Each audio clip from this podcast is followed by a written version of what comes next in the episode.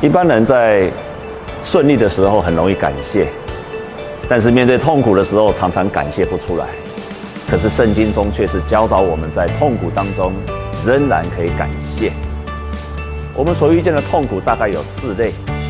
第一类的痛苦，就是为了训练自己所引起的痛苦；第二类的痛苦，是因为我们的能力不足所引起的痛苦，譬如说在办公室被老板骂；而第三类的痛苦是，即使我有能力，我也没有办法胜过的痛苦，譬如说天灾、地震、生病、死亡；第四类的痛苦是别人所引起我的痛苦。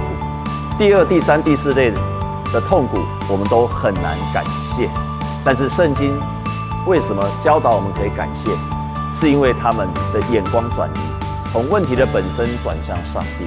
第二是转解释的转移，从自己的角度解释，转向从上帝的角度来解释。有一个非常有名的牧师亨利马太牧师，有一天当他被抢，但是那天晚上他在他的日记写下来感谢：第一，我过去从未被抢。所以感谢神。第二，我虽然被抢，但是被抢的钱很少。第三，我只有钱被抢，我的命没有被抢走。第四，他感谢上帝，因为他过去从来没有被抢过，所以为这些事情，他仍然可以感谢神。